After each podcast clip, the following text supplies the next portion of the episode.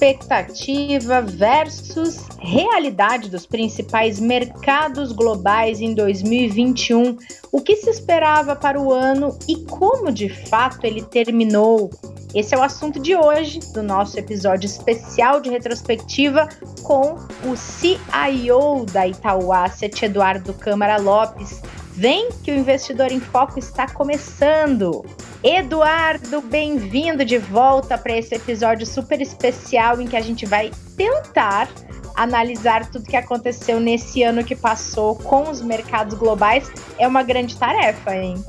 Boa tarde, Renata. Boa tarde, todo mundo. É um prazer estar aqui com vocês. Obrigado pela oportunidade. É, de fato, vai ser bastante interessante, acho que conversar sobre o ano de 2021 conversar sobre um pouco sobre as expectativas que, que não ocorreram e um, uma conversa arrogante aqui de tentar falar sobre expectativas do ano que vem, né? Porque é, a gente gosta de falar que economistas são terríveis de fazer previsões, especialmente sobre o futuro. então, assim, você sabia que em 2020 o World Economic Forum se, é, se é, é, se juntou, né? Eles se encontraram lá em, acho que foi fevereiro de 2020, hum. e já estava rolando lá um pouquinho de, de Covid, né? E quando eles analisaram os principais riscos para o ano de 2020, ninguém falou assim, não estava como principais riscos uma pandemia, né? Então, realmente, previ as previsões sobre o futuro são coisas que a gente tem que olhar com bastante é, precaução, assim, bastante é, é. É, assim, não levar muito ao pé da letra aqui. É mais para dar um guia do que para levar ao pé da letra as coisas. Aqui. É verdade. Agora, é, pensando em expectativas, eu acho que a gente pode começar lembrando que 2021 começou com grande expectativa em relação à vacina, né? E Sim. a gente tinha tido um ano muito difícil e o mundo todo olhava para a imunização como uma das portas de saída da pandemia é, começou no Reino Unido, ainda em dezembro de 2020, acabou sendo uma das grandes promessas do Joe Biden quando assumiu a presidência dos Estados Unidos em janeiro de 2021. E a gente viu vários cenários, né? Países avançando, populações se recusando a vacinar em alguns lugares. Aí eu queria saber de você, olhando para essa questão Covid, vacina, é, as expectativas para o ano foram muito diferentes da realidade? É, foi de fato esse divisor de águas a vacinação, hein, X? Não, é assim. Vamos só lembrar, se a gente estivesse falando há um ano atrás, tá? Se a gente estivesse uhum. em dezembro de 2020 agora, dia 28 de dezembro de 2020, né? É, a gente, assim, a vacina foi anunciada, entre aspas, é, comprovada, descoberta, como você quiser chamar, foi em novembro de 2020. Né? Então uhum. o negócio era muito novo, era muito negócio muito recente. É, sem dúvida nenhuma, nessa na virada do ano, a expectativa sobre a vacina é, era uma coisa bastante, bastante alta e realmente transformacional. É, a gente lembra que é, quando começou a pandemia, começou a falar de vacina, é, tinha gente muito pessimista em relação a você conseguir uma vacina, porque vacinas demoram anos para serem é, é, para serem desenvolvidas. Né? Então, obviamente que a gente estava numa euforia naquele momento, no sentido de que eu vou fazer de uma maneira aqui mais grandiosa, que a humanidade, né, tinha conseguido superar um negócio muito grave, né? Se a gente comparasse essa pandemia com outras pandemias aqui, poderia ser um negócio muito pior do que a gente viu. É, e a gente, acho que assim, o uso intensivo de tecnologia mostrou que a gente consegue superar. E aí dá um pouco de esperança aqui para a humanidade como um todo, quando a gente encontra problemas grandes, que se a gente é, é, é se organiza, a gente consegue superá-las, né? É, estamos falando, por exemplo, de clima agora. É, fala-se muito de clima agora, né? Mas então, assim, estava numa euforia muito grande. E ah, mas se você olhar o contexto, no grande esquema das coisas, essa pandemia que a gente teve em 2020, ela não entra entre as top 10 da história da humanidade. Ela foi uma pandemia relativamente suave para os nossos padrões potenciais. Assim, poderia ser um cenário muito pior, né?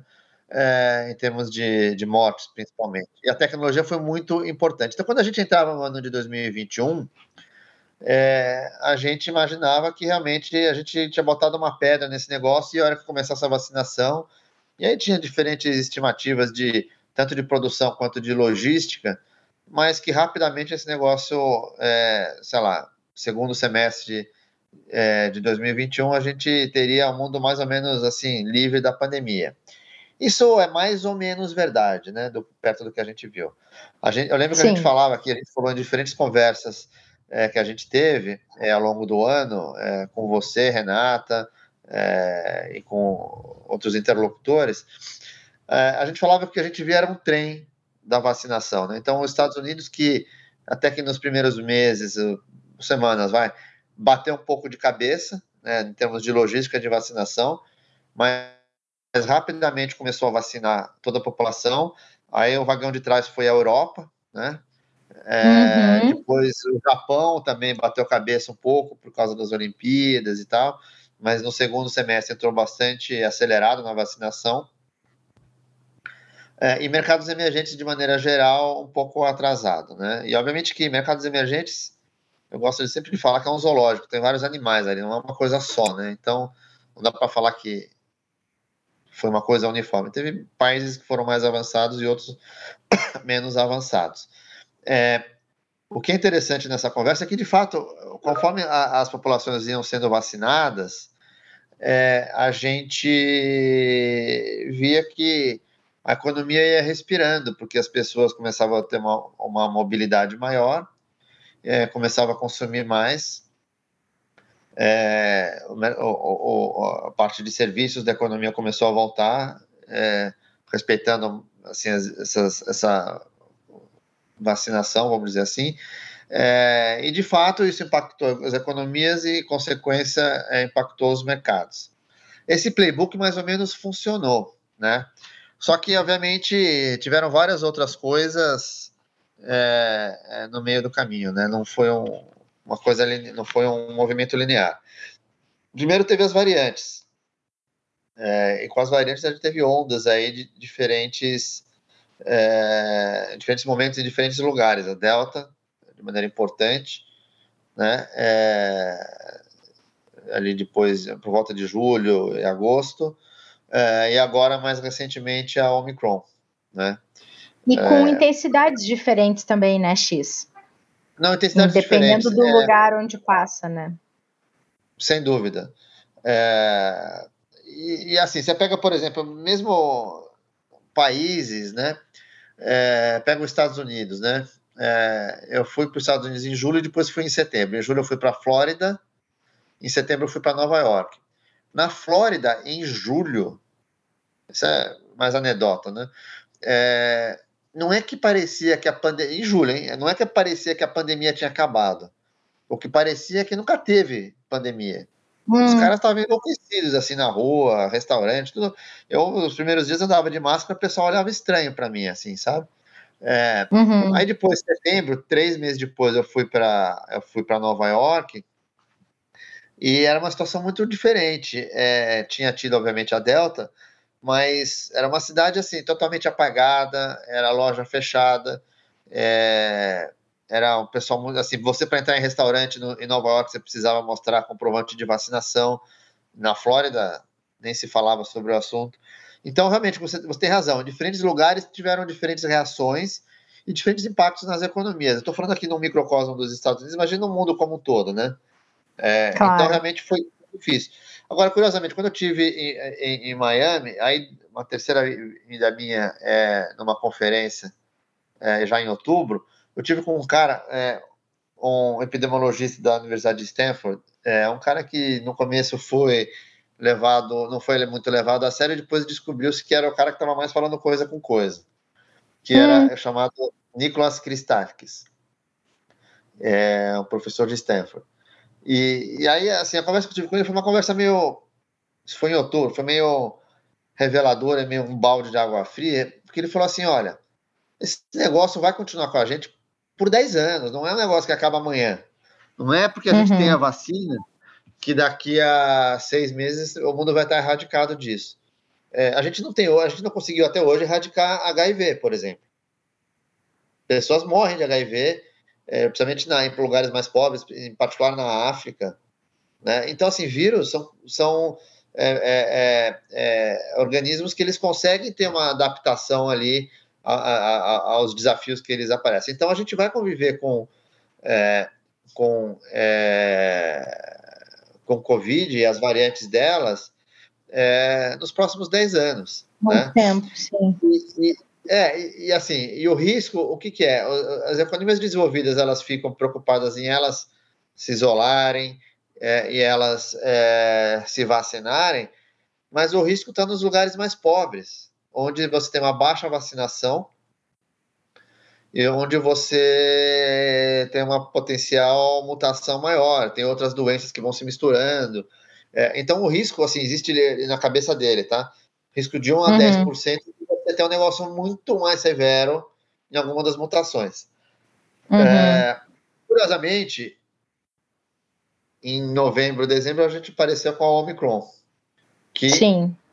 Bateu com o que ele falou, foi um lugar pouco vacinado, que apareceu na África do Sul, 24%, é um lugar pobre, né? E um lugar, e um lugar que tem outras epidemias também, né? É, HIV é uma delas. É, e surgiu essa variante que realmente preocupou a gente e preocupou porque o que a gente conseguia provar rapidamente com a Omicron era que ela era altamente transmissível. Isso aí a gente descobria rápido. O que a gente precisava de tempo, porque a gente não consegue provar uma negação, o que a gente precisava de tempo era para saber o quanto severa ela era, né? É, e aí, depois de algumas semanas, e uma, duas semanas atrás, o mercado, acho que a gente começou a entender é, que a severidade da Omicron parecia realmente menor.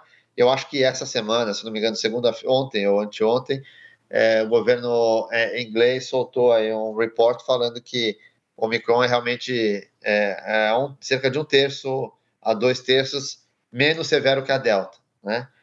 Isso pode ser uma ótima, pode ser o melhor presente de Natal que a gente teve, porque se a gente substitui é, o vírus que estava dominante, que era o Delta, pelo Omicron, e o Omicron ele é mais transmissível e menos severo, o que a gente vai fazer, a gente vai substituir né, é, um vírus mais severo por um vírus menos severo, e aí esse negócio uhum. meio que, que acaba, né? É, agora, obviamente que a gente tem muitos lugares ainda com baixa vacinação, é, eu mesmo tenho amigos que se recusam a vacinar, é, particularmente acho isso uma besteira, é, mas é, e esse, esse é o risco. Os lugares poucos vacinados, as pessoas pouco vacinadas, são aquelas que podem eventualmente desenvolver é, algum tipo de mutação e pode ter um problema. Então, esse a questão da Covid que a gente achava no ano passado, né? Então, um ano atrás a gente achava que a gente estava meio já achando a, a, luz no fim do túnel. E, pô, obviamente foi um momento terrível para todos nós. É, vai marcar todo mundo pro resto da vida. É, o ano de 2021 foi um ano ainda de acomodação e de aprendizado, né? E eu acho que se tem uma grande boa notícia nisso tudo, é, que a gente pode tirar, é que realmente a gente conseguiu ter um avanço tecnológico muito importante. Eu acho que a gente conseguiu entender que quando a gente enfrenta um problema grande, a gente se une e a gente acha a solução, né? É, a humanidade ela é capaz de se adaptar e, e, e, achar, e, enfrentar os problemas de maneira mais pragmática, né? E, a vacina é, é uma delas. É, segundo é, pessoas muito bem informadas que conversam com top management de Pfizer e, Moderna, né? Pessoas que a gente tem contato, é, o que as empresas dizem é que elas estão aptas, essa tecnologia que elas desenvolveram está apta para se adaptar a qualquer variante em questão de semanas. Uhum. E aí uhum. depois tem que cuidar da produção e distribuição. Mas a tecnologia é muito potente, né? então é muito bom isso. É, é verdade. Não se confirmou por completo a expectativa que se tinha no início do ano, mas avançou muito no cenário, né, X? Avançou muito. Eu acho que a gente pode dizer hoje, passando ao Omicron aqui, que a gente transformou uma epidemia numa endemia, né? Que é é, aquela, aquela doença que a gente aprende a conviver com ela. E é isso que a gente está. É, é, isso que a gente está. Está caminhando, né? É, Sim.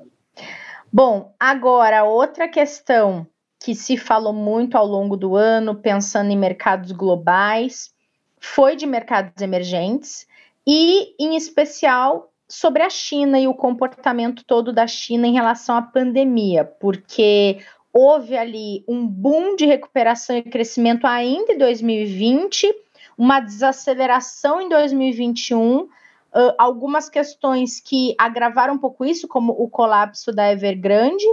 Que retrato você faz da China para o ano de 2021, pensando nos mercados emergentes, também em outros? Ah, é, falando de mercados emergentes, depois entrando em China, eu acho assim, a gente entrou na expectativa e aí eu me coloco dentro desse grupo, é, uhum. eu achava que mercados emergentes ia crescer mais, né? As economias emergentes iam crescer mais e os mercados iam fazer catch-up que tinham ficado um pouco para trás em relação às economias desenvolvidas em 2020, né? A expectativa era não só que bolsas é, é de emergentes auto-performassem a, a, as desenvolvidas, porque os múltiplos estavam muito diferentes, né? É, mas também que as moedas de emergentes auto-performassem as moedas desenvolvidas, né? Esse, acho que era um grande call, talvez pelo segundo ano consecutivo, né? Era que assim o dólar uma, é, começasse a devolver parte da, do ganho que ele teve na última década, aproximadamente. Uhum. Tá? É, confrontando com a realidade, né? É, o que a gente viu é, bom, primeiro as commodities, de maneira geral, subiram bastante. Isso, em tese, é bom para mercados emergentes, né? Porque, principalmente metais e soft commodities, a gente acaba gerando bastante receita, né? O Brasil, é, em particular. Por outro lado, quando a gente fala de commodities para cima, se a gente fala de energia em particular, é, energia mais cara, petróleo mais caro para mercados emergentes historicamente, são é, momentos onde a gente tem mais dificuldade, eventualmente a gente gera crises, tá? É, primeiro que gera problemas geopolíticos entre regiões que precisam e as regiões que produzem energia, petróleo, né? Sim. É, segundo, gera inflação no mundo inteiro. E quando você tem inflação no mundo inteiro, você afeta desproporcionalmente regiões mais pobres, né? É, acaba consumindo uma parte maior da, da é, da renda é, da, da, população mais pobre e você acaba gerando problemas sociais. Não é à toa e não é coincidência que a Primavera Árabe aconteceu em 2010 e rolou até 2012, quando o petróleo estava a 100. Né? É, o petróleo tinha batido mais de 130 lá em 2008, antes do colapso lá da, do segundo semestre, mas o petróleo durante 2010 até acho que 2014, se eu não me engano, ele estava rodando lá por volta de 100 dólares. Isso é um imposto muito caro para para populações mais pobres. E você gera problemas sociais, você gera inflação, como eu falei, para mercados emergentes de maneira geral, você faz os bancos centrais apertarem economias, né, é, no mundo emergente como um todo, e alguns países acabam sendo os vencedores, por exemplo, Rússia, né, é, mas você tem problemas é, é, sérios que, e sociais que acabam é, é, sendo é, tendo impacto. Então, eu diria que você olha para como a gente tinha esse call, né, de que commodities ia ter um ano, a gente ia ter uma inflação de commodities com, com, a, com a retomada de crescimento em 2021, e, mas aquele aquele cantinho de commodities chamado energia, em particular petróleo, acaba tendo um pedágio em mercados emergentes que acabou sendo, acho que, maior do que o esperado. É... Não foi só isso, né? Assim, os emergentes também ficaram para trás na vacinação. Muitos países emergentes, a África em particular, pouco vacinada. É... Lugares como o Egito, por exemplo, só tem 13% de, da população vacinada, a África do Sul, 25%. Né? Então, acho que é um foco de atenção importante que vai continuar sendo em 2022. Quando a gente fala de China em particular, é, tem várias coisas para falar sobre China. Primeiro, a China foi a primeira a entrar na, na pandemia, né? Se originou lá. É, Início de 2020, né? É, eles começaram a fazer lockdown em janeiro, né? Em, em lugares mais, é, mais específicos, depois foi espalhando pelo país é, tiveram medidas mais enérgicas, mais fortes, né? Tem um governo mais centralizado, eles conseguem atuar com mais agilidade, não tem que ficar criando consenso. É, e foram os primeiros a sair. né? É, por outro lado, né, é, eles adotaram e adotam até hoje é, o que a gente chama de tolerância zero em relação ao Covid. Se você tiver um caso numa região, eles fecham a região inteira. Uhum. Província, bairro, ou o que for. Então, assim, eles estão com medidas bastante enérgicas, né? O país ainda está fechado.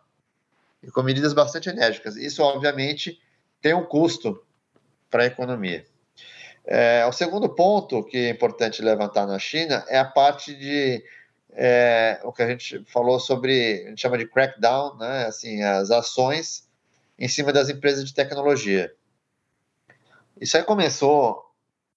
É, a primeira grande ação em cima das empresas de tecnologia foi com a Ant Financial. Né? A Ant Financial é o, é o braço financeiro do Alibaba, né?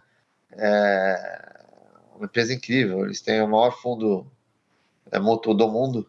Depois, e eles um crescem muito, né, X? É, exato. E dava para fazer um podcast só sobre esse, esse fundo. Só sobre. É bem legal. é. é. E o Ebal chama o fundo.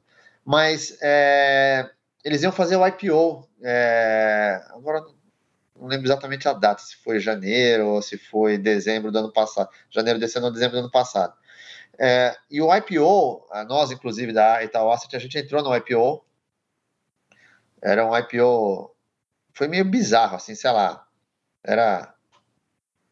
Não vou nem falar, nem vou nem chutar o número, porque era um número tão bizarro que eu tô correndo o risco de falar uma besteira aqui. Mas era, sei lá, um múltiplo é, gigantesco de, de, de é, é, demanda maior do que a oferta, né? E estava uhum. precificando a empresa, se não me engano, em 350 bilhões de dólares. Para um IPO é um negócio, é um negócio relevante. Só para lembrar, o Itaú vale alguma coisa por volta de 40, 40 bilhões de dólares. É, então era um IPO monstruoso, né, chamando a atenção do mundo inteiro. A gente, para conseguir uma alocação desse IPO, foi uma coisa maluca. A briga, conversa que a gente teve que ter com os, com os, com os, os, os investment bankers que estavam organizando esse IPO a gente já recebeu um pedacinho pequeno. Esse IPO ele foi conduzido, ele a gente recebeu a nossa alocação. Um dia antes da negociação, o, o PBOC entrou e proibiu a, a efetivação da, da listagem da, da Ant Financial. Naquele momento, é, naquele momento o, o, governo chinês ele começou a atuar nas empresas de tecnologia, nas fintech, é, inicialmente, depois se alastrou para todas as empresas de tecnologia, inclusive em educação, aumentando é, dramaticamente a regulamentação sobre o setor de tecnologia em particular. É, uhum. E, em particular, a, focado mais nas empresas que estavam listadas fora da China. Tá?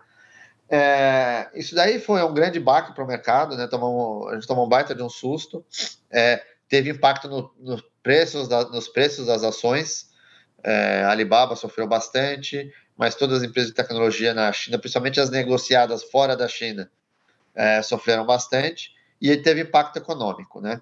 É, e aí Sim. a gente, obviamente, a gente e eu acho que o mercado ficou meio coçando a cabeça querendo entender o porquê daquele movimento. É, depois de fazer muita lição de casa, a gente falar muito com os chineses locais, assim, pessoal que a gente conhece, é, e, e, é difícil falar com o local, porque o local ele tem algumas restrições do que ele pode falar, porque muitos deles são, são monitorados, né? É um sistema diferente lá. Mas o nosso entendimento hoje, é, ou o meu entendimento em particular, é que a percepção do governo chinês é que o setor de tecnologia na China cresceu de maneira muito desorganizada, muito sem regulamentação. Era quase como um paraíso libertário assim para empreendedor de tecnologia. Não tinha regulamentação e o pessoal ia fazendo, o governo ia dando algum suporte e as empresas cresceram muito e de maneira relativamente desorganizada. Então, o que o governo chinês ficou preocupado foi a hora que essas empresas começam a ganhar um, um palco global, eventualmente essa falta de regulamentação local pode gerar um problema enorme. E, então, eles precisavam reorganizar toda a parte de regulamentação do setor de tecnologia. Não só isso, mas, por exemplo, em, educação em particular, eles achavam que tinha um, um desequilíbrio ali, onde as, os, os, a elite chinesa tinha acesso a uma educação é, na qual pessoal é, de camadas sociais mais simples não tinham acesso, e, e, uma forma de tornar ainda mais atrativa essa educação especial, vamos dizer assim, era você enfraquecendo a educação comum, de forma que a hum. educação premium ficasse ainda mais premium, entendeu? Sim. É, isso foi. E aí acabou afetando o setor de educação e, e, e, assim, teve um momento que você teve pouca visibilidade sobre o que realmente queria o governo chinês. E a gente teve pouca visibilidade, mas eu acho que hoje a gente tem um entendimento razoavelmente bem sobre o que está acontecendo. É, e acho que assim, a ideia do governo chinês foi dar dois ou três passos para trás para dar cinco ou seis para frente. E de uma maneira um pouco mais organizada e um pouco é, um pouco mais, dando mais acesso a diferentes camadas da população em relação à educação em particular. É, na parte de real estate, é, a parte imobiliária, você falou de Evergrande também. Sim. Você tinha um problema lá, porque você tinha um sistema é, em algumas regiões, não é generalizado, mas em algumas regiões, com uma alavancagem grande no setor imobiliário. É, você tinha especulação, alavancagem, essa tanto especulação quanto alavancagem elas são fruto de uma repressão financeira. Então, o, o chinês ele não tem muito onde investir, não tem muito instrumento de investimento. Ou ele vai para a bolsa, que é entre aspas, né, principalmente com a volatilidade é, que tem lá, é meio que um cassino, né? Assim, os caras, eles, a cultura chinesa é muito de gambling, né? Assim, de, de, de jogos, né? É, eles gostam de, você faz aposta de briga de aranha na rua, né? É, então, assim, não, é verdade, você anda na rua, você vê isso. Aí, é... Então, assim, você vai para a bolsa ou você não tinha um negócio muito mais o nosso renda fixa, por exemplo, vamos dizer assim, né? É, então, e o mercado alternativa... imobiliário é muito forte lá, né? Então, a alternativa para você poupar era, é, e ainda é, é o setor imobiliário, que acaba sendo uma especulação quando é a sua segunda residência. Então, o governo quis é, regulamentar isso, você tem o setor imobiliário muito importante para a economia chinesa, é alguma coisa entre 25% a 30% do PIB. Uhum. Né? É, então, tinha uma preocupação de você também deixar o negócio numa especulação desenfreada e, eventualmente, você criar uma bolha que você tem que estourar lá na frente com impacto muito grande no PIB. Então, de novo, o governo preferiu ser mais duro com, com as, é, com as, é, com as é, incorporadoras, né?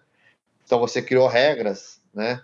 que eles chamaram de Three Red Lines, que as três linhas vermelhas, onde você falava de alavancagem, basicamente, sobre a, as incorporadoras, e a Evergrande era uma, uma, empresa que já nascia totalmente desenquadrada dessas três linhas vermelhas que o governo impôs é, no começo de 2021.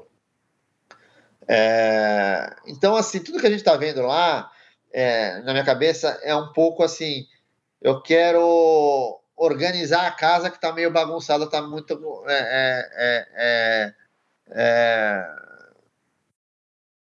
tá faltando regras aqui para a gente ter um crescimento mais saudável nos próximos anos. Obviamente que para o que interessa a gente, é, isso afeta o crescimento chinês, afeta as economias que são mais ligadas à China, como a do Brasil, por exemplo, é, uhum. e afeta mercados, né? É, mas a economia chinesa ela continua bastante saudável, é, ela continua crescendo em ritmos ainda acelerados para o tamanho que ela tem. É, ela se continuar com esse gap em relação, é, se pegar médias mais longas, né? Obviamente, os Estados Unidos esse ano cresceu muito, mas médias mais longas, o gap com, com, a, com a economia dos Estados Unidos, ele rapidamente vai se tornar, a China rapidamente vai se tornar a economia, é, a maior economia do mundo. É, se você olhar, então assim, o ano, assim, a China é um lugar onde atrai bastante investimento. A gente está bastante otimista com a China, principalmente o mercado local, é, tanto de parte de bonds quanto parte de ações é, localmente.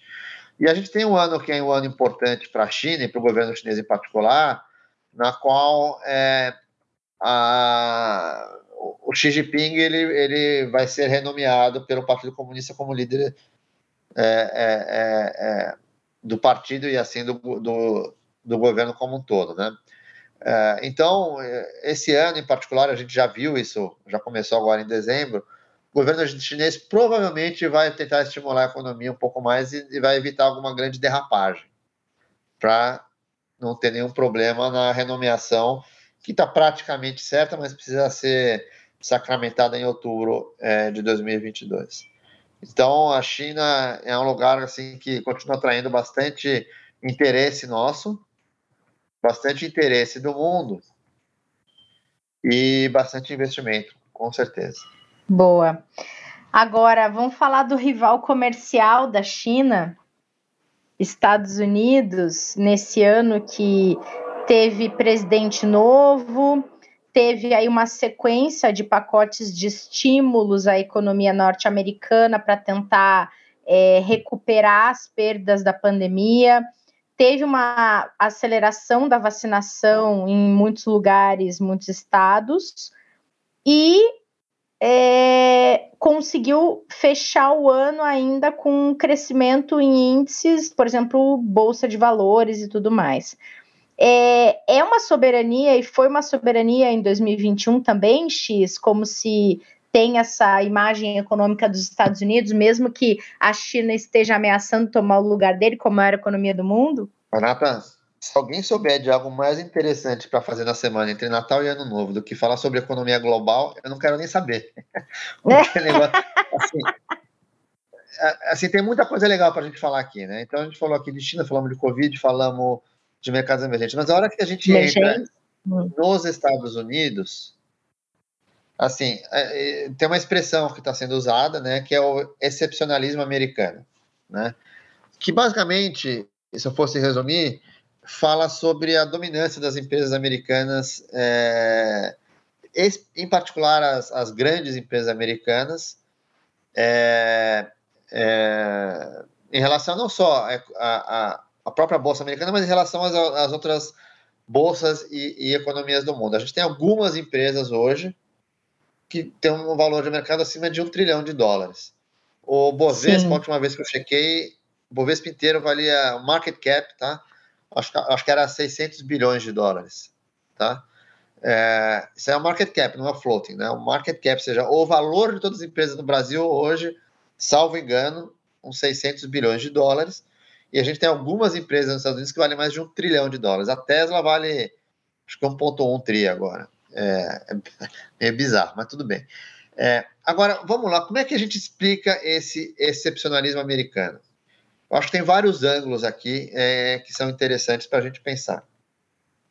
Eu acho que um que é interessante é, é a gente entender como é que assim, como é que está funcionando a, a, economia e, e por que, que as, as empresas americanas estão atraindo tanto capital. Então, assim, com juros baixos nas últimas décadas, pelo menos, assim, desde 2009, o mundo está com juros zero ou muito próximo disso, as economias desenvolvidas, né? A gente teve um ciclo enorme de investimento é, em venture capital, empresas de startup, né? É, empresas é, jovens, né? E que, por, por desenho, elas inicialmente elas têm um fluxo de caixa tem resultado muito baixo né? É, e depois de um ciclo muito grande de investimento aí, sei lá, 2009, 2010, é, várias dessas empresas começaram a ficar maduras, elas, começaram a acessar o mercado de capitais, se, torna, se tornaram empresas listadas, né?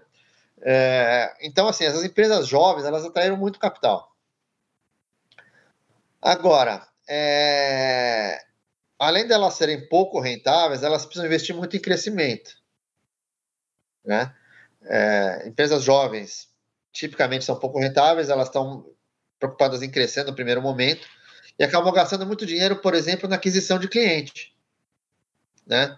Então a gente estima que essas, eu vou chamar, não quero chamar de startup porque tem empresa como o Nubank que é uma empresa jovem e pouco rentável, né? Nubank, uhum. que a uhum. gente conhece bem.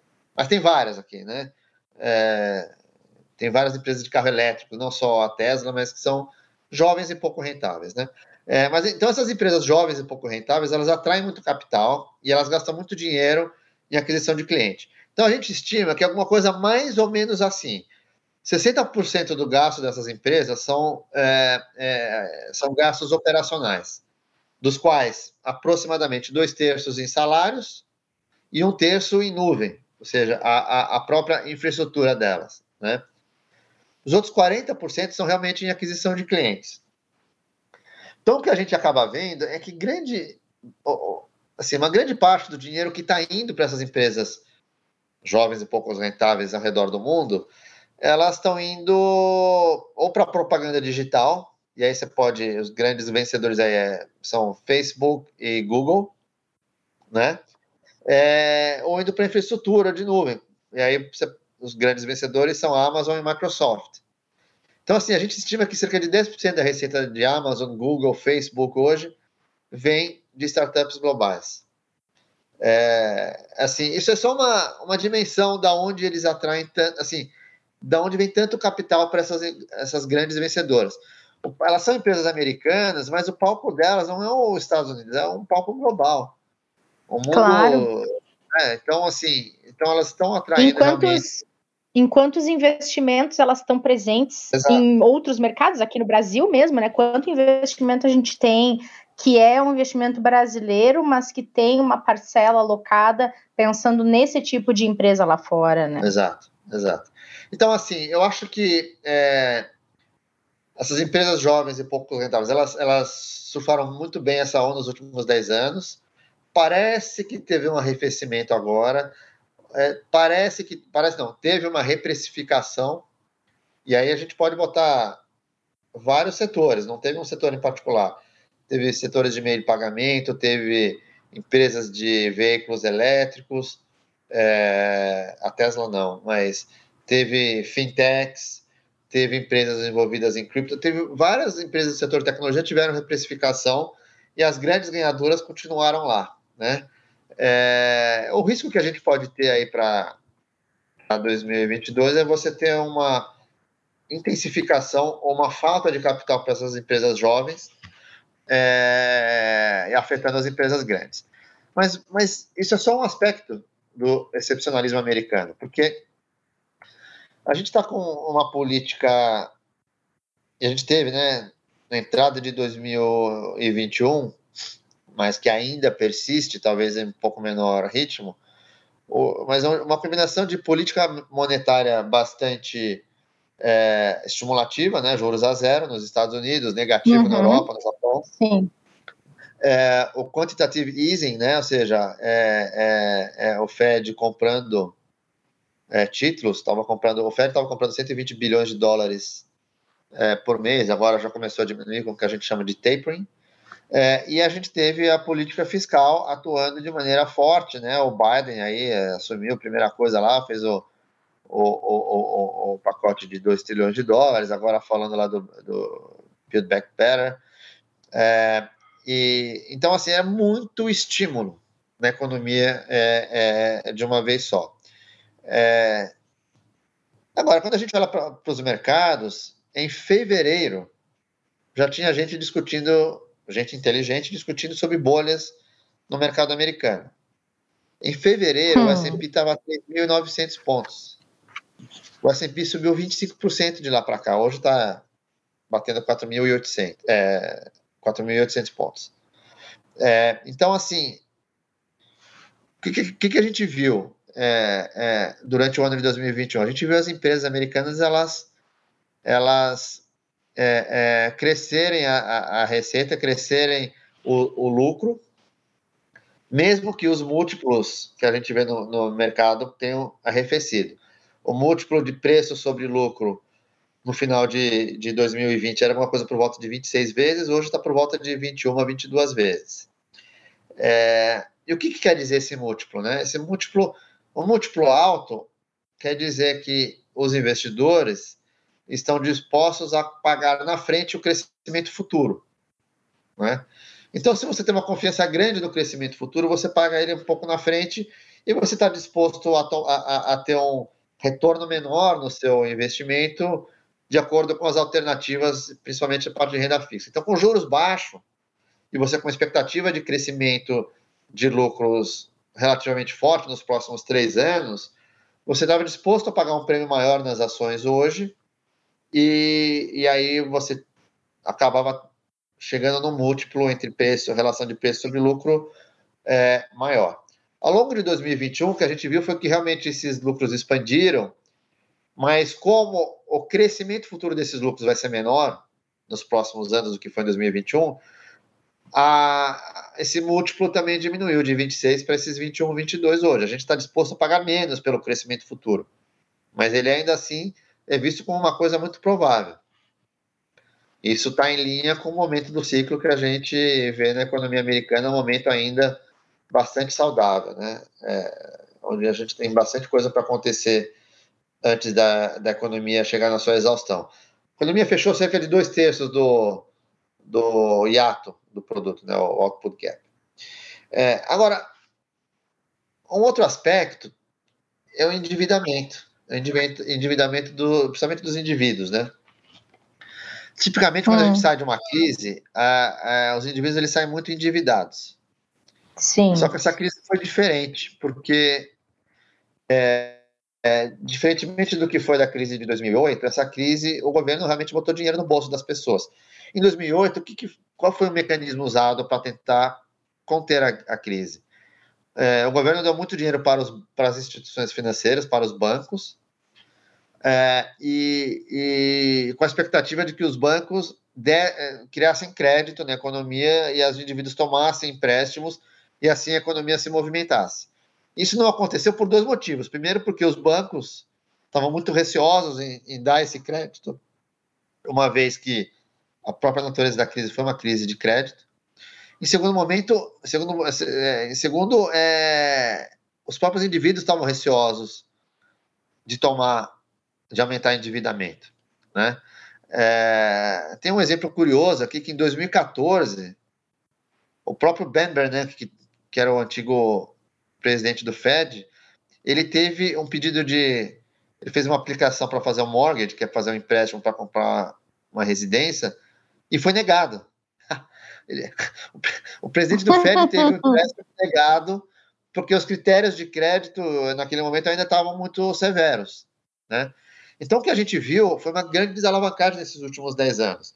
Quando a gente chegou em 2007, quando a gente entrou na crise é, é, de crédito é, de 2007, 2008, a dívida dos indivíduos sobre o PIB estava em cerca de 100%. Quando a gente entrou em 2020, era 75% e esse negócio diminuiu. Olha, Nossa. 75% agora, um pouco maior. É, você teve uma grande. Assim, você desalavancou um quarto da sua dívida de 2007 para hoje. Né? É, é muito, é, é, muito potente isso. Além disso, a dívida, o custo da dívida caiu muito. Ela era cerca de 13,5% da renda disponível em 2000 2007, hoje é menos de 10%. E, além disso, a riqueza como percentual do PIB também está no recorde histórico, cerca de seis vezes o PIB. Né? E, para terminar, assim, a grande cereja do bolo, que o custo hoje da, da hipoteca de mortgage, né, é, é, em relação à renda disponível, também caiu para metade do que estava em 2008. Né? Então, a gente está em níveis abaixo da década de 80. Ou seja, qualquer aspecto que você queira olhar é, a situação do indivíduo, é, a gente está numa situação muito mais confortável do que a gente estava em 2008. A velocidade, acho que uma coisa que a gente tem que discutir aqui é a velocidade do ciclo. Talvez a gente esteja um ciclo que seja um pouco mais rápido. A gente tem que ter em mente que o Fed ele está agora numa situação que está tirando esses estímulos, começou a tirar é, a compra dos títulos, né? E o ano que vem vai começar a subir os juros. A dúvida é mais quanto ele vai subir os juros do que se ele vai subir os juros. É, e a gente vai ter certamente uma acomodação dos múltiplos que a gente está vendo no S&P hoje de cerca de 21, 22, para uma coisa por volta de 20, talvez, talvez eventualmente até abaixo disso, com, apesar de que os lucros vão continuar subindo. Né? Assim, tem alguns desafios, óbvio, mas a situação da economia americana, quando a gente olha para como as grandes empresas estão posicionadas. Eu dei esse exemplo aqui das, do venture capital e como elas beneficiam as empresas grandes, na verdade. E, e falei um pouco dos indivíduos. É, para contextualizar que a economia americana está realmente numa situação bastante atrativa, assim, bastante interessante. Eu acho, eu falo isso há alguns meses e bate na madeira, está funcionando, que o S&P vai continuar fazendo novos highs. E hoje está fazendo outro novo high, e acho que ao longo de 2022 a gente vai ver o S&P fazendo novos é, é, é, highs e, e, novos recordes aqui de, de, de valorização. Foram muitos ao longo de 2021, né? Cara, eu estava lendo hoje, eu acho que ontem fez o 79 novo raio. É, hoje está fazendo 70. É, a primeira vez que eu falei isso, eu lembro para quem eu falei, eu falei isso em outubro, de lá para cá fizeram 12 novos raios. E acho que vai, essa vai ser a história de 2022, a gente vai ver novos raios ao longo do ano, tá? Que legal. Tomara. Bate na madeira. É interessante. Bem interessante. Agora, é, queria aproveitar o gancho que a gente falou um pouco de China, um pouco de Estados Unidos, para a gente entrar nessa questão geopolítica envolvendo Taiwan e Ucrânia, porque essas tensões que têm vindo à tona, até mesmo no, no noticiário com um pouco mais de atenção nos últimos meses, elas acabam mexendo com ânimos tanto de Estados Unidos como de China, e isso pode ter um efeito cascata para outros mercados, né, X? Sem dúvida nenhuma. Eu acho que esses são grandes riscos que a gente tem para 2022. É, eu estava lendo justamente isso, que um dos grandes riscos para os investimentos, inclusive, em 2022, é essa questão envolvendo esses países. Sem dúvida. É, é só importante diferenciar que é bastante diferente Taiwan de Ucrânia, né? A natureza dos conflitos. E, Sim. E aí eu vou, eu vou contar aqui a historinha, tentar ser um pouco sucinto, apesar de ser difícil. Mas assim, primeiro, é, a questão da China é uma questão histórica. É muito diferente, é, a questão de Taiwan é muito diferente da questão de Hong Kong, por exemplo. Hong Kong era uma, era uma província, era, ela era, era uma colônia inglesa, ela foi devolvida para a China em 1997 com um acordo de transição de 50 anos. Né? É, nessa transição de 50 anos, a China concedia a Hong Kong é, autonomia é, é política, autonomia monetária, então Hong Kong tem o Hong Kong Monetary Authority, que é o, o Banco Central, tem a moeda, que é o Hong Kong, dólar, é, mas esse negócio, ao, longo dos 50 anos, a gente ia fazer uma transição e ia convergir para a China, para ser um país só. O que, o que a gente teve em 2019, 2020 foi uma aceleração desse processo, parte motivado por. A China acelerou uma parte, a sociedade reagiu e aí a China foi mais forte. Taiwan foi, é bem diferente a história. A, a história de Taiwan é o seguinte: você teve uma guerra civil na China, começou, a gente pode falar, começou na década de 20, 1920, se estendeu em 1930 e concluiu em 1948, na qual o Partido Comunista entrou em guerra com o Partido Nacionalista, é, Chiang Kai-shek, e o Partido Comunista venceu e expulsou o Partido Nacionalista da China continental. O Partido Nacionalista ele, ele se escondeu, entre aspas, numa ilha que é a ilha de Taiwan, ou a gente chama ilha de Formosa, e teve a proteção dos Estados Unidos. O que é curioso, e talvez pouca gente entenda isso, é o seguinte: a China continental, o Partido Comunista, se diz a China soberana, se diz eu sou a China como um todo, e dentro da China como um todo inclui a China continental e a ilha de Taiwan. Já a Taiwan, ele fala assim: não, eu sou a China como um todo, e dentro da China como um todo inclui a ilha de Taiwan, mas inclui a ilha continental. No final das contas, existe um impasse que não está resolvido ainda, que a gente poderia colocar da seguinte maneira: é uma guerra civil que não foi terminada ainda. Nenhum país do mundo, isso é interessante, nenhum país do mundo hoje tem a embaixada da China comunista e a embaixada da, de Taiwan. Porque ao momento que você reconhece a China continental, a China comunista, você automaticamente você está falando que não existe Taiwan. E ao reconhecer Taiwan, você automaticamente não reconhece a China comunista. O que existe na maioria dos países ocidentais é a embaixada da China e um escritório de representação de Taiwan, mas não é uma embaixada. Então, esse é um assunto não resolvido ainda e que o Xi Jinping ele já se colocou e falou: eu vou resolver, eu vou unificar a China de novo. Tá? É, isso ele se colocou como uma missão. É, então, quando eu falo, eu, eu, tive, a gente tem acesso a muita gente aqui é, através da, da Itaú Asset, Eu tive uma conversa com um ex é, é, almirante da Marinha Americana, que é o equivalente a um general do Exército, é, chineses locais, e o entendimento é que, assim, em algum momento nos próximos cinco a seis anos, a China vai tomar Taiwan. A dúvida é como que vai ser tomado, ou como que ela vai tentar tomar, se vai ser uma coisa que vai ter uma... que a gente vai sair de uma guerra fria para uma guerra quente, assim, com armas, com uma disputa bélica, é, uhum. ou se vai ter algum entre eles, um reconhecimento, isso, isso não está muito claro.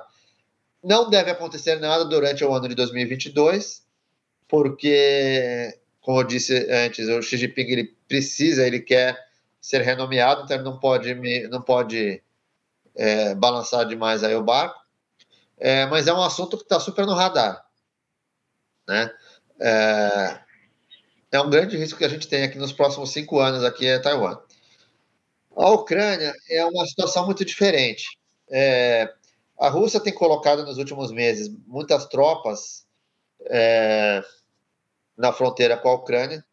Vamos lembrar que em 2014 a Rússia simplesmente invadiu e tomou a região da Crimeia, que era uma região da Ucrânia. É, os Estados Unidos não fez absolutamente nada sobre isso.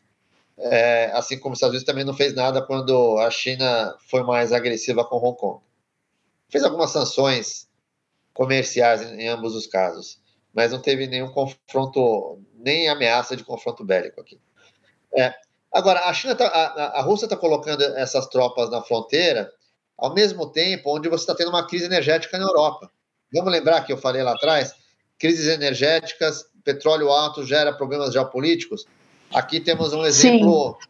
ao vivo do que está acontecendo. É, a, a Rússia fez um grande investimento de pipelines de gasodutos e oleodutos que atravessam a Europa continental. E a Alemanha está se recusando a deixar a, a Rússia usar esses pipelines. Foram grandes investimentos é, é, que agora não estão sendo, não, tão, não estão conseguindo ser monetizados. A, Ucrânia, a, a Rússia está fazendo duas coisas. De um lado, está segurando o fornecimento de energia é, de gás para a Europa, estamos com inverno aqui, né? Então, é, se não tiver aquecimento, a Europa passa literalmente frio e pode congelar, assim, né, nos cenários extremos, dependendo da severidade do inverno. E, por outro lado, ficar com, esse, com essa chantagem na fronteira em relação à Ucrânia. Eu, eu, eu entendo a situação é, da Ucrânia com menos profundidade que eu, que eu entendo a, a, a situação de Taiwan. Mas o que eu entendo aqui é que eu acho que o Putin está fazendo uma grande de uma de uma pressão para conseguir é, é, tirar vantagem econômica no fornecimento de energia para a Europa, tá? É, o tempo vai dizer se isso vai acontecer ou não, mas eu acho que é uma possibilidade real. Agora, eu vou criar um cenário um cenário caótico aqui, tá? Hum. É, Dizem que, dizem que a Alemanha perdeu a Segunda Guerra Mundial quando ela tentou enfrentar vários frontes né, contra os aliados. Né? É, então, estava lá na Rússia, estava na Europa continental, tinha o Japão ali para tentar ajudar. E aqui é o seguinte: o cenário caótico é a China e a Rússia se coordenarem e os dois invadirem ao mesmo tempo, um invade a Ucrânia, outro invade Taiwan. Né? É, tem dois outcomes possíveis aí. Primeiro, o outcome possível é os Estados Unidos ele meio que aceitar, entre aspas, o fim da hegemonia e o fim do império, né? Isso seria equivalente à tomada do. É, é seria equivalente à retirada do canal de Suez pelas tropas inglesas né, em 56, que foi o fim da hegemonia inglesa, né, do império assim, inglês de maneira geral. Seria os Estados Unidos reconhecer que não consegue combater esses dois frontes ao mesmo tempo. A alternativa desse cenário caótico seria os Estados Unidos querer enfrentar os dois ao mesmo tempo. Né? Seria bastante ruim. É, eu não tenho nenhum indício de que Rússia e, e China poderiam é, é, sincronizar e coordenar um, uma ação dessa. Mas você tem assim é, é, brigas di diferentes, né? A China seria os Estados Unidos com o Japão se unindo ali para combater, para defender Taiwan. e na Ucrânia você teria a Europa com os Estados Unidos para defender a Ucrânia, se quisessem defender. Eu não tenho, eu não sei dizer se a gente pode ter uma. Eu acho que é mais provável uma defesa de Taiwan do que da Ucrânia. Mas. Mas considerando mas... que os Estados Unidos. Considerando que os Estados Unidos estariam envolvidos em qualquer que fosse é, a ofensiva, isso pode ter uma, um resultado um pouco mais caótico, pensando na representatividade deles, né? Sem dúvida, sem dúvida. E para mercados, inclusive, né? É, com sem certeza. Dúvida. Mas é um tipo de questão que deve se arrastar para além desse ano também, né, X? São coisas que sem não se resolvem tão rápido. É, sem dúvida, até o ano em particular. O ano vai ficar Sim. aqui, eu acho, na nossa cabeça nos próximos cinco anos, talvez mais. É, e, e, verdade, sobre seguinte, isso. É, enquanto não tiver resolvido, você vai continuar com a dúvida, sabe? Assim, você não vai. Claro. Vai ser difícil você acordar e falar, ah, Taiwan não é mais um problema. É, a não ser que a China fale, não, Taiwan tem direito à independência, que a China nunca vai falar. É uma guerra civil não terminada. Eu acho que é a melhor descrição disso, entendeu? A melhor descrição uhum. que tem rolando em Taiwan é uma guerra civil que não acabou ainda. Sim. Estava adormecida, vamos dizer assim. É, fica no radar até para quando a gente pensar em projeções para 2022. Agora, é, antes da gente falar especificamente do que esperar de 2022, queria abordar mais um ponto com você. A gente falou muito, muito, muito ao longo desse ano, pensando em cenário brasileiro, sobre a inflação, né? O quanto o, o, indicador, o IPCA, ele subiu, o quanto ele acaba impactando na rentabilidade dos investimentos, diretamente no bolso das pessoas no dia a dia, sejam elas investidoras ou não. Agora, a inflação, ela não foi uma exclusividade do Brasil ao longo de 2021, né? A gente percebeu uma inflação se comportando um pouco diferente do normal, tanto na Europa como nos Estados Unidos, e acabou sendo também um reflexo, não de um pós-pandemia, porque a pandemia não terminou, mas de um pós-auge da Perfeito. crise, dá para se dizer assim. É, eu acho que assim, é, se alguém pensa que a inflação é um problema brasileiro, não poderia estar mais errado.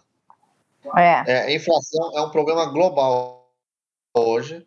É, eu posso falar outras economias emergentes, a gente pode falar no México, que estava cortando juros, começou a subir, é, Turquia, é, o caos que está lá. Não vou nem falar de Argentina, porque aí já perde até a graça, mas e as economias desenvolvidas, né? É, a gente tem, é, a gente faz acompanhamento muito próximo, claro, né, é, de inflação e assim é um problema é, generalizado. Por que, que a gente está tendo essa inflação? É o que você falou um pouco, é reflexo do auge da crise, né? Então, é reflexo da, do excesso de é, estímulos que a gente teve, é, é reflexo de demanda que foi reprimida, né? Então, é, a gente teve problemas em cadeias é, é, globais, né? É, é, problema de chips, a gente teve é, assim, as cadeias globais é, de oferta de produtos, realmente todas elas tiveram, assim, a gente vê o que está acontecendo com carros, né? Todos os carros hoje têm, têm problema, tem componentes de chips eletrônicos. O preço de carro explodiu. E pre preço de carro usado mais do que explodiu, porque você não tem mais um carro novo para comprar sem comprar usado. É, então, isso é um problema global. A energia é um problema global e tem inflação é, de maneira espalhada pelo mundo inteiro, né? É, então, assim, as cadeias de produção estão com, estão com gargalos, é, a demanda, é, por, seja por serviços, seja por bens, está tá, tá superando a oferta que a gente tem, e a gente tem, como eu falei aí, nas economias, nas principais economias, assim, os indivíduos com dinheiro no bolso. Né? Foi a primeira recessão onde a renda cresceu ao invés de diminuir. E as pessoas ficaram contidas em casa, a hora que você libera elas é meio que soltar o cachorro que mora num apartamento, soltar ele na fazenda. Ele sai correndo, nem sabe em que árvore que ele vai primeiro, né? É meio... Se você tem cachorro, você sabe o que eu tô falando. Eu Mas, tenho, assim... e é bem assim. Não precisa nem ir na fazenda, leva na praça que já já dá para ter uma noção. Mas é, mas é, exatamente isso. Agora, quando a gente fala de inflação, é, a gente tem várias consequências, né? É, primeiro é o seguinte, tem a consequência da, da, desvalorização do dinheiro, né? Então, quando a gente falava de inflação nos Estados Unidos, eu acho que, principalmente no começo do ano, falava-se muito de dólar fraco, né? Só que dólar, quando a gente fala de moeda e quando a gente fala do dólar, é uma relação entre duas moedas, né? A inflação, ela é a relação de uma moeda com coisas, né? Então, a inflação do uhum. dólar é a inflação do dólar, da moeda americana, contra as coisas, ativos reais, né? Tá. Então, quando as coisas ficam mais caras, quer dizer que elas se valorizaram em relação à moeda, certo? Uhum. E quando a gente e aí o dinheiro perdeu valor. Então a gente pode falar que que coisas ficaram mais caras. Então o que, que ficou mais caro? Ouro ficou mais caro durante essa pandemia. É, imóveis, fenômeno global isso aqui. Imóveis ficaram mais caros. E a gente está vendo isso aqui no Brasil, a gente está vendo nos Estados Unidos, a gente está vendo na Europa, a vendo assim, mundo inteiro. Imóveis ficaram mais caros. É, eu acho que parte disso é porque a gente fica mais, ficou mais em casa durante a pandemia, né? É, mas, Sim, assim, muita ações, gente investiu na casa, né?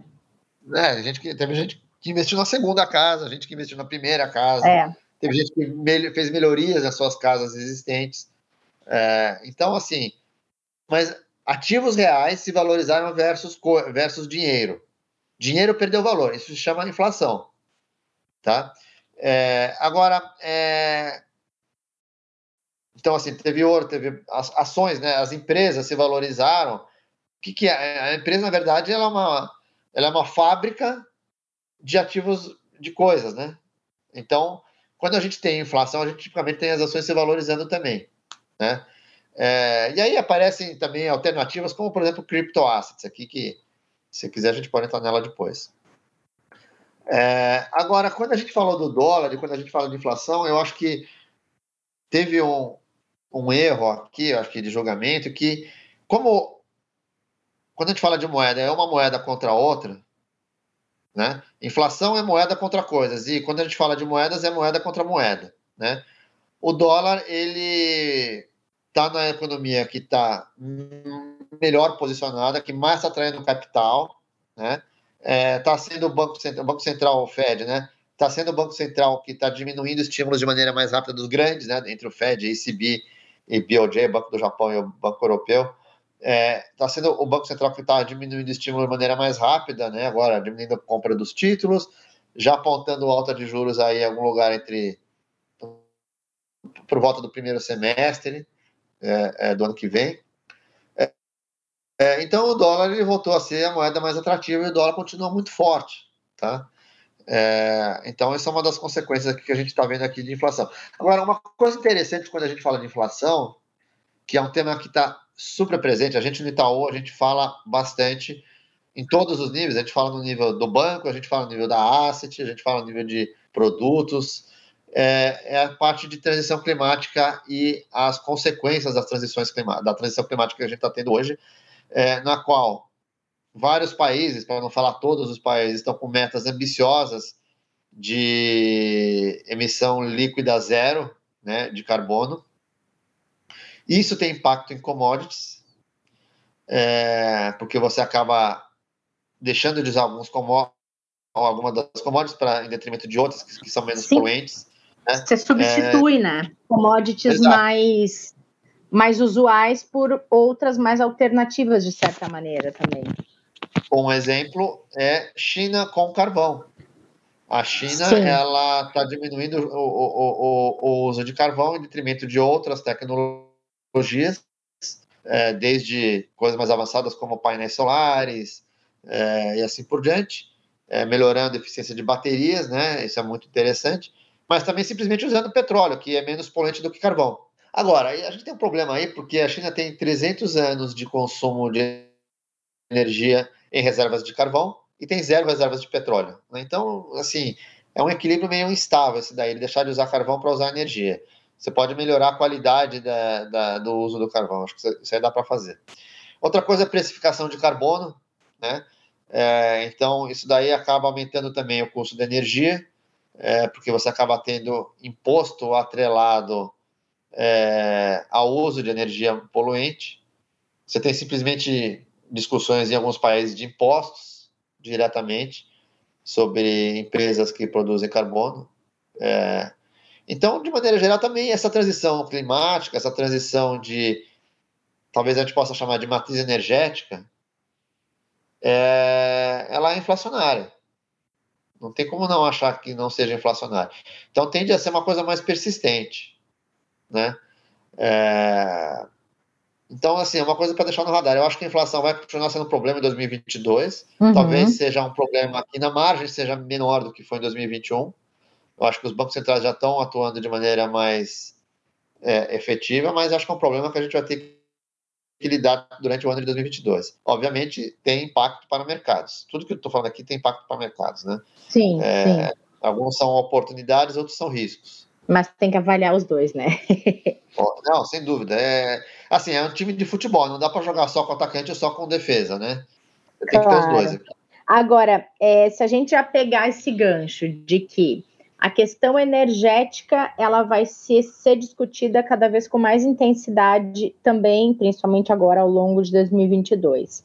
A gente vai, vai, vai conviver com a questão pandêmica ainda, pelo que se observa com a questão de novas variantes e tudo mais. E 2022 não deve ser um ano em que vá se livrar da inflação, e aí falando de economias globais e também do Brasil temos também a questão geopolítica envolvendo aí tensões em torno de território e de disputa, envolve Taiwan, por outro lado envolve Ucrânia, mesmo que a gente tenha questões diferentes que devem perdurar 2022. Já se tem aí uma ideia de coisas que vão permanecer no radar. É o que, como você projeta esse ano? Dá para esperar uma grande recuperação para 2022 e sanar um pouco dos impactos mais fortes que a crise ela gerou e que não foram solucionados ainda? Olha, 2022 sem dúvida vai ser um ano é, bem interessante. É, a gente vê assim é, as economias desenvolvidas com uma precificação é, um pouco mais esticada e agora esse rally de final de ano está deixando ainda mais esticado, né? É, mas no momento do ciclo ainda bastante interessante. Quando a gente olha para as economias desenvolvidas, elas tendem a ter uma sincronia com a economia americana. A economia americana acaba sendo como que um, um, um imã é, em relação uhum. ao que acontece na Europa, no Japão, é, principalmente. É, então, assim, quando a gente olha para o ciclo americano, a gente está bastante confortável com o momento do ciclo que a gente tem, é, com é, assim ainda tem bastante espaço para expansão. É, então, assim, é um momento onde assim, os ativos continuam performando bem. A gente vai ter uma combinação de, quando a gente olha para os Estados Unidos, quando a gente fala de bolsa, a gente vai ter uma combinação de lucros continuando a crescer, mas numa velocidade menor, e, por outro lado, os múltiplos, né? Ou seja, quanto a gente está disposto a pagar pelo crescimento futuro, diminuindo. Né? Uhum. Quando você combina essas duas eh, equações aqui, a gente tem uma, uma bolsa ainda se valorizando lá fora uma coisa entre 10%, 15%. Né? É, potencialmente mais, né? dependendo do que acontecer com os lucros. Né? Então a gente ainda continua bastante é, confiante aqui que a gente está num momento bastante saudável. Quando a gente, assim, vou passar um pouco sobre os diferentes mercados. Quando a gente pensa em crédito, a gente também acha que estamos num momento muito saudável. A gente acha que a probabilidade de default das empresas ainda continua baixa. Mas, por outro lado, já os prêmios já diminuíram bastante. É, e como o crédito, eu sempre brinco, né? Investidores de, de bolsa têm sonhos malucos e investidores de dívida, de crédito, tudo que eles querem é o dinheiro de volta, né? É, então, quando a gente pensa em crédito, você tem um pouco menos. Você tem um pouco mais de assimetria para o lado negativo. Assim, você tem potenciais correções maiores do que benefícios que você pode ter. Então, a gente está um pouco mais cauteloso com o crédito. Acho que crédito tem que ser. Tem que olhar de maneira um pouco mais oportunística aqui para eventualmente entrar em exposições mais interessantes. Ainda ficando nos mercados desenvolvidos, quando a gente olha para o mercado de, de treasury, por exemplo, você tem uma, uma combinação aqui de forças, né? Por um lado, com a, Fed tirando os estímulos, é, tirando é, a compra de bonds, né? Do quantitative easing e, e, e aumentando juros, a gente deveria ter, e assim, o próprio Fed reconheceu que a inflação não é transitória, esse conceito de transitório é meio ambíguo, né? Mas, porque pode ser três meses, três anos, é, mas assim, é, o Fed reconhecendo que a inflação é um pouco mais persistente do que a, a percepção inicial, a gente deveria ver essa curva de juros nos Estados Unidos ela, ela subindo, né? Assim, só que por outro lado, o mercado de título americano ainda é um mercado que oferece a proteção para um risco que a gente não está conseguindo visualizar. Então, nesse cenário bastante improvável, mas bastante adverso, que é a Ucrânia e Taiwan, por exemplo, a Treasury vai ser o que vai dar uma segurada e o dólar vai ser o que vai dar uma segurada nos portfólios, né? É, então, assim, a Treasury ela acaba sendo um ativo, ainda mais se você compara o, o, o retorno que um título americano está tá oferecendo versus o retorno de outras economias desenvolvidas, ela ainda acaba atraindo capital, seja por essa, entre aspas, arbitragem entre a taxa de juros, seja pela segurança ou pelo seguro que oferece no cenário adverso. Então, acho que tem que calibrar um pouco pontos de entrada, mas não é um mau negócio você carregar títulos do governo americano para portfólios mais diversificados. Sim. Tá? Ou seja, a gente entrou 2021 falando que a diversificação internacional da carteira faria todo sentido. Pelo jeito, vai fazer todo sentido para 22 também, né? Ah, total, total. A gente tem que sempre pensar no portfólio diversificado. Eu não estou falando de Brasil aqui, mas a gente pode, no finalzinho, no finalzinho, eu dou uma faladinha de Brasil aqui, só na comparação. mas é, a Treasury, então, assim, tem títulos do governo americano é interessante, do mesmo motivo, quando você pensa em moedas, o dólar, eu acho que é, a, quando você olha assim, o dólar ele se valorizou muito nos últimos 10 anos, né? Mas quando você olha assim, diferencial de juros, diferencial de crescimento de economia, atratividade das empresas americanas, esse conceito de excepcionalismo americano, eu acho que o dólar ainda tem uma probabilidade de continuar ainda bastante forte nos próximos, no próximo ano, pelo menos, para falar de 2022, tá? Uhum. E aí, quando a gente fala de emergentes, eu acho que a grande vantagem que a gente tem nas economias emergentes é o preço. Ah, realmente a gente está muito barato. A gente teve a década de 2000, né, de 2000 para 2010, as economias emergentes elas outperformaram as economias desenvolvidas por milhas de distância. É, até se você olhar o Bovespa contra o S&P, a gente outperformou muito é, o S&P. É, e isso totalmente se reverteu no, na, nos 10 anos seguintes, de 2010 para 2020, 2021 a gente vê as economias desenvolvidas dos Estados Unidos em particular outperformando muito as economias emergentes. Então, a gente que estava barato em 2000, a gente ficou caro em 2010 e a gente está muito barato de volta em 2021, né? Então, é, eu acho que tem um pouco aqui de posicionamento tático versus posicionamento estratégico, e aí cada um tem o seu horizonte de investimento, mas o, a grande atrativa de, das economias emergentes hoje é o preço. Eu acho que o cenário ainda continua um pouquinho é, é, é desafiador. É, a gente tem que lidar melhor ainda com a parte de inflação, mas assim, os ativos emergentes ficaram baratos, né? Eu acho que China vai ter um ano interessante e talvez a China consiga atrair aí é, e, e, puxar um pouco das outras economias emergentes, do Brasil inclusive. Então, para terminar aqui, só para falar de Brasil, o, o que a gente tem são ativos também muito baratos, eu acho que o Brasil está dentro do bolo aqui de emergente é, barato, com é, fundamentos macro interessantes. A gente produz bastante coisa, principalmente na parte de commodities. Mas a gente tem aí uma nuvem que é o que é, somos o que somos, assim, que é essa, esse ano eleitoral, com uma incerteza muito grande, né? Tem Sim. dois extremos aqui bastante bem definidos. É, e uma opcionalidade aqui no meio de alternativa, é, que a gente tem que entender melhor também qual que seria, né? É, então, eu acho que o Brasil realmente, dentro de emergentes, continua barato, acho que está muito barato. pode ser um grande investimento do ano de 2022, mas eu acho que não precisa ter pressa, porque a gente vai ter muita informação para absorver, principalmente no, no, primeiro semestre, para poder ter uma opinião mais forte sobre para que lado que, que o Brasil vai. Então, eu acho que é, Brasil está dentro do bolo de emergência, mas Brasil tem um potencial de, de atração de capital muito grande, mas depende de algumas variáveis que a gente vai entender melhor nos próximos meses. Tá? E, e a economia, as economias desenvolvidas e Estados Unidos em particular, é, obviamente tem um upside menor nos melhores cenários de, de, ambas as partes, mas tem um cenário muito mais é, é, com muito maior grau de confiança. Uhum.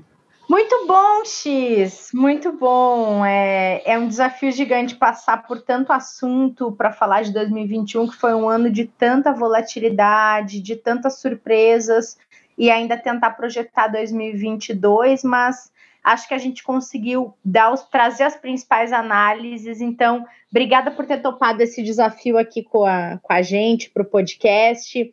Vamos começar o ano trazendo todo esse conteúdo e agora pensar em como melhorar 2022 em termos de informação e de mais conteúdo sobre investimentos para quem acompanha a gente aqui. Obrigada, viu? Sem dúvida, Renata. Eu que agradeço. Agradeço aí o, o tempo que vocês deram para a gente falar um pouco. Acho que tem bastante assunto, né? Sem dúvida. Cada um desses assuntos a gente poderia fazer um podcast. É mas, verdade. De maneira geral, mais do que esse momento, agradecer o ano de 2022 aí, o suporte de toda a área de comunicação. Eu acho que a gente fez muita coisa aí em 2021. É, fizemos, bom, desde o começo da pandemia, a gente acelerou muito a nossa comunicação é. e foi uma parceria, eu acho que bastante exitosa, né? Então, agradeço a você e todo o time aí por essa oportunidade, pelo ano de 21 aí que a gente realmente se superou, eu diria. Vamos reproduzir em 2022, então. Bom começo de ano para você, X. Para você também, Renata. Obrigado. Obrigada. E obrigada a todo mundo que acompanhou esse episódio. A gente segue o mês de janeiro todo com episódios especiais falando um pouco sobre aspectos que envolvem economia, os investimentos em 2021 e o que esperar desses cenários para 2022. Acompanhem aqui no Investidor em Foco, que vai ser o mês todo com conteúdo especial. Até mais. Todos os dias, aqui no Investidor em Foco, uma conversa descontraída sobre investimentos, mercado e planejamento financeiro. Aqui você fica por dentro das principais discussões e movimentações que podem impactar seus investimentos. Ah, e nosso encontro é sempre na hora do almoço.